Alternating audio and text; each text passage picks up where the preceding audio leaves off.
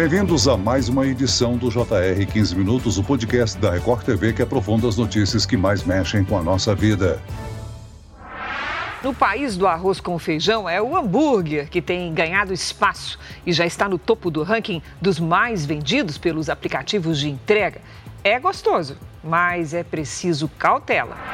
A praticidade de pedir comida por aplicativos mudou a rotina da maioria dos brasileiros e, por consequência, os hábitos alimentares. Segundo o um levantamento feito por uma das plataformas de delivery, os hambúrgueres lideram os pedidos em seis capitais do país. Em São Paulo, eles representam 20,6% das compras e são seguidos por alimentos considerados saudáveis e comida japonesa. Também aparecem com destaque nas pesquisas pizzas, sobremesas e grelhados. A facilidade em pedir comida por aplicativos esconde riscos? O consumo em excesso desses alimentos pode trazer riscos à saúde? E como equilibrar a correria do dia a dia com uma alimentação saudável? O JR 15 Minutos de hoje recebe o médico nutrólogo do Hospital Moriá, Marcelo Cássio de Souza. Bem-vindo ao nosso podcast, doutor. Olá, Celso. Olá, ouvintes. Quem nos acompanha nessa entrevista é a repórter do Jornal da Record, Giovana Rizardo. Ô, Giovana, hambúrguer, pizza ou uma salada? Qual a sua preferência na hora de pedir comida por aplicativo?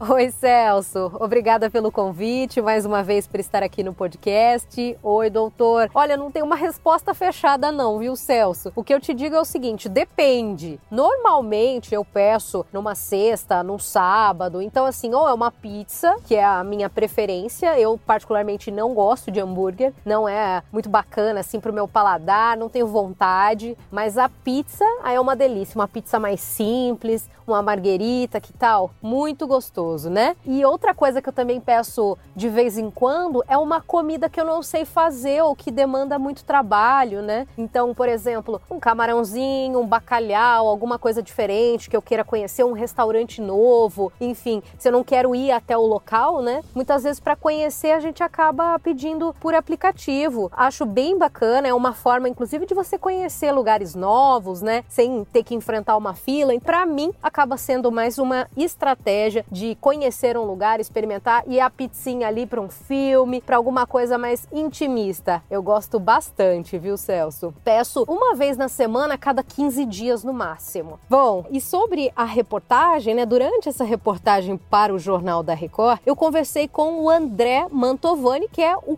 contrário de mim, viu? Ele é síndico profissional. E o André, na correria do dia a dia, sempre acaba recorrendo aos aplicativos de entrega de comida. Ele pede no mínimo quatro vezes na semana. Olha só um trecho dessa entrevista. Hambúrguer vai de todos, seja o artesanal, seja o industrializado, como em casa também, às vezes, quando você chega tarde, está com fome e não deu tempo. Doutor Marcelo, casos como o do André não são raros, né? Mas esse tipo de rotina baseada em hambúrguer pode esconder riscos, principalmente a longo prazo? Eles são de geralmente de fast food, então contém uma quantidade de sódio acima do que é o sal acima daquilo recomendado pelas agências de saúde. E contém outras substâncias e geralmente acompanhado de combo, de refrigerante, de batata frita com gordura não saudável, isso piora muito a qualidade, aumenta muito o valor calórico dos alimentos em detrimento de minerais e vitaminas. Agora, doutor, a pesquisa feita por uma empresa de aplicativos mostra que o hambúrguer lidera o ranking de pedidos em seis capitais do Brasil. Mas é possível pedir um sanduíche saudável, não? E o famoso combo com refrigerante e batata fritas deve ser evitado?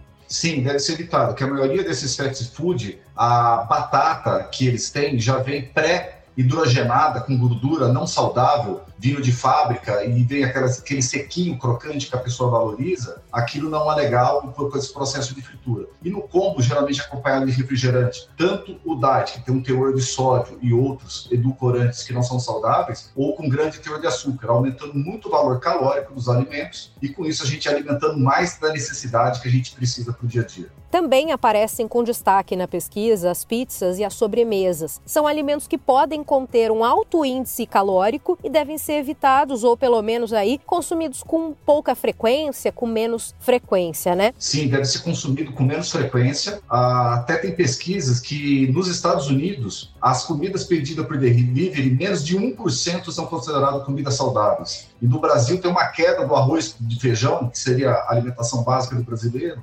trocando por esses hambúrguer, por esses fast food. E aí a gente vê um aumento muito grande, exponencial, de obesidade, hipertensão, doenças cardiovasculares, muito relacionada com esse tipo de dieta baseado em fast food e alimentos multiprocessados. Agora, doutor Marcelo, outro destaque da pesquisa, né, do levantamento de vendas, é a comida japonesa. Em geral, são alimentos considerados equilibrados, com baixo teor de gordura. É realmente uma boa recomendação? Tem que ter muita atenção para a comida tida como japonesa, até porque ela é muito à base de salmão o arroz, que vai aumentar muito calórico, e principalmente o shoyu, que tem um alto teor de sódio e calórico, muitas comidas também muito condimentadas, com muito óleo, muito à base de, de amendoim, gergelim, que aumentam muito o valor calórico. Ela não tem muito a ver com a comida tradicional japonesa. E outro fato também, como ela é baseada muito em peixes, ele tem uma certa labilidade. Então, esse transporte da comida, desde o restaurante, da saída da geladeira, até a chegada na tua mesa, o potencial deles ficar fermentando e com isso ter um processo de, de estragar a carne, ela não chegar num, num, num estado adequado para o consumo humano, é muito grande. E para ser justa, em São Paulo, em segundo lugar na lista de pedidos, está os chamados alimentos saudáveis. Doutor, é possível comer bem de forma saudável, mesmo pedindo por aplicativos? Sim, a gente tem uma lista grande aqui até para os pacientes de sites ou, ou que você tenha saudável com alimentação baseada em planta, alimentação vegana, ou mesmo alimentação não vegana, alimentação onívora, que você tem alimentos saudáveis de, de recomendação melhor, com comida fresca e comida em porções adequadas e não esses combos, essas comidas muito condimentadas e muito incrementadas para aguçar o sabor e cativar o cliente, mas com detrimento do resultado energético e da saúde do consumidor. Agora, muitos restaurantes fazem o preparo antecipado dos ingredientes dos alimentos e o consumidor não tem acesso a essa informação.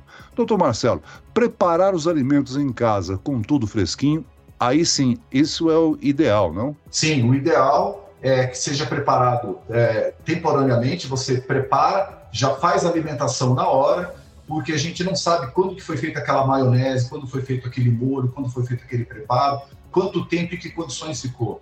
Vários desses restaurantes fast food também não vem do próprio restaurante, tem cozinhas, que chamam de cozinhas fantasma, que, é, que fazem a comida para vários restaurantes, então misturam e deixam tudo muito que pré-pronto para acelerar o processo de entrega, a pessoa exige que é a comida em 5, 10, 15 minutos no máximo, e com isso, esse preparo prévio dos alimentos, o processo já de deterioração dele já está acontecendo, e com isso a chance de você chegar com uma comida já passada ou fora do ponto e também já num estado de decomposição é bem grande.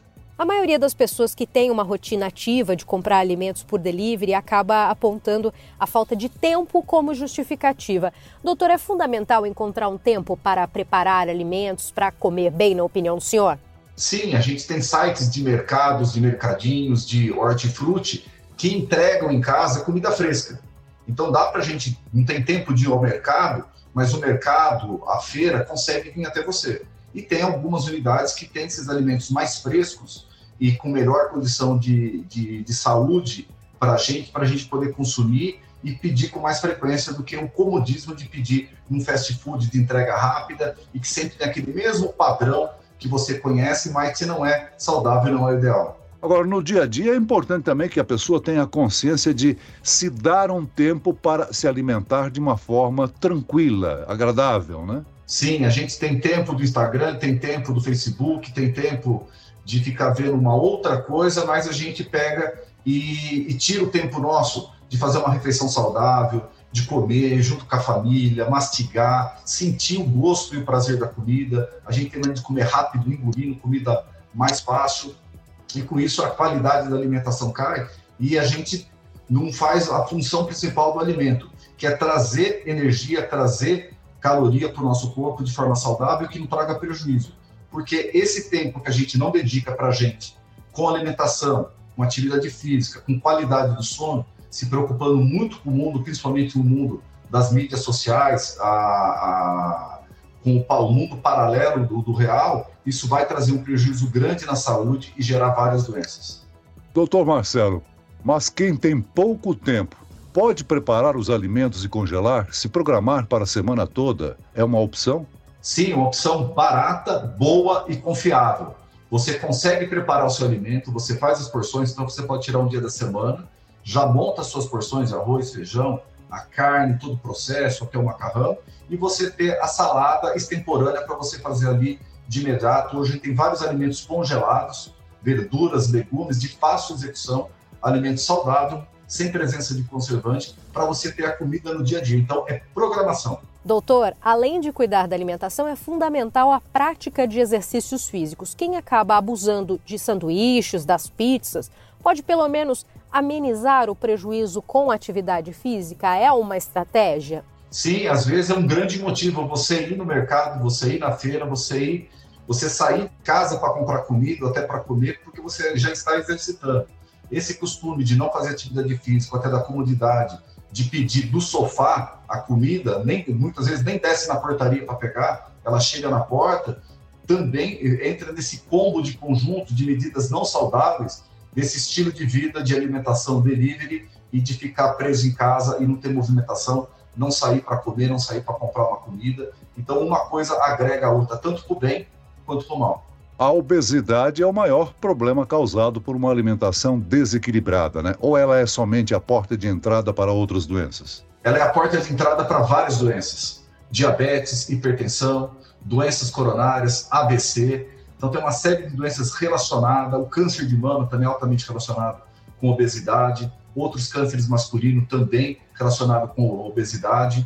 E a alimentação é a base de tudo. Se você tem uma boa alimentação, uma atividade física, um equilíbrio entre as calorias que você consome e as calorias que você gasta, você vai ter uma saúde cardiovascular e também metabólica muito boa. Doutor, e a relação da alimentação ruim com o aumento de peso não é exata, né? Existem pessoas que têm hábitos alimentares ruins, são magras e têm problemas de saúde? São casos que o senhor pega em consultório de gente que é bem magrinha, tem um biotipo bem magro, mas come assim uma alimentação nada saudável, come tudo errado, como a gente fala?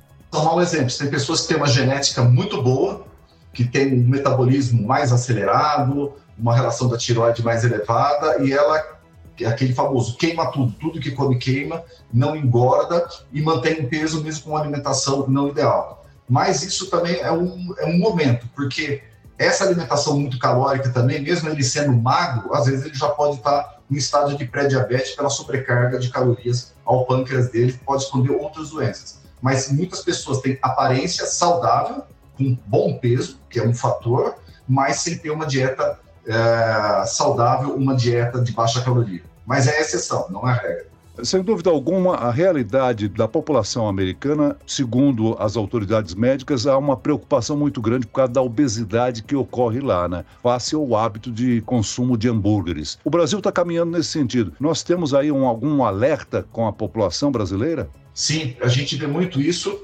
Eu tenho uma pediatra, a grande imensidão de crianças, a frequência de crianças com sobrepeso, obesidade a falta de atividade física e justamente essas comidas tida gostosa, tem que comer aquela bolachinha, tem que comer aquele chocolate docinho, aquelas comidas todas guloseimas, bisnaguinha, todos os alimentos não saudáveis. As crianças hoje em dia estão deixando de comer arroz, feijão, legumes e verduras. Está passando tudo para latinha, tudo embalado, tudo em saquinho, não está usando mais faca Para finalizar, doutor Marcelo, é importante destacar que não é proibido comer uma pizza, um hambúrguer ou uma sobremesa. O que não podemos é tornar isso uma rotina, né? É preciso equilíbrio na hora de consumir esses alimentos e mais, sempre praticando exercícios físicos. Sim, mesmo no universo dos hambúrgueres, a gente tem várias hamburguerias artesanal, com hambúrguer fresco feito na hora, com salada, com pão de, de melhor qualidade, fresquinho também, a pizza também de massa mais fina e a quantidade também. Dá para comer um hambúrguer com uma fatia só, não aqueles andares todo com, com vários queijos, com vários uh, condimentos que aumenta muito o valor calórico dele. Também pizzas grossas com borda de catupiry, aumentando muito o valor calórico. Então dá para comer, mas tem que selecionar e saber pedir. Muito bem, nós chegamos ao fim desta edição do 15 Minutos. Eu quero aqui agradecer a participação e as informações do médico nutrólogo do Hospital Moriá, Marcelo Cássio de Souza. Muito obrigado pela sua participação, doutor. Obrigado, Celso. Obrigado, Record. E agradeço a presença da repórter do Jornal da Record, Giovana Rizardo. Obrigado, Giovana. Obrigada, Celso, pela oportunidade, por trazer esse tema tão bacana aqui, né, de conscientização e de saúde. Eu agradeço demais também, doutor. Muito obrigada pelos esclarecimentos. Esse podcast contou com a produção de David Bezerra e dos estagiários Lucas Brito, Fernando Russo e Kátia Brazão. A sonoplastia de Marcos Vinícius, coordenação de conteúdo Edivaldo Nunes e Deni Almeida. Direção editorial Tiago Contreira, vice-presidente de jornalismo Antônio Guerreiro. Você pode acompanhar o JR 15 Minutos no portal r7.com, nas redes sociais do Jornal da Record e nas principais plataformas de streaming. Eu, Celso Freitas, te aguardo no próximo episódio. Até lá!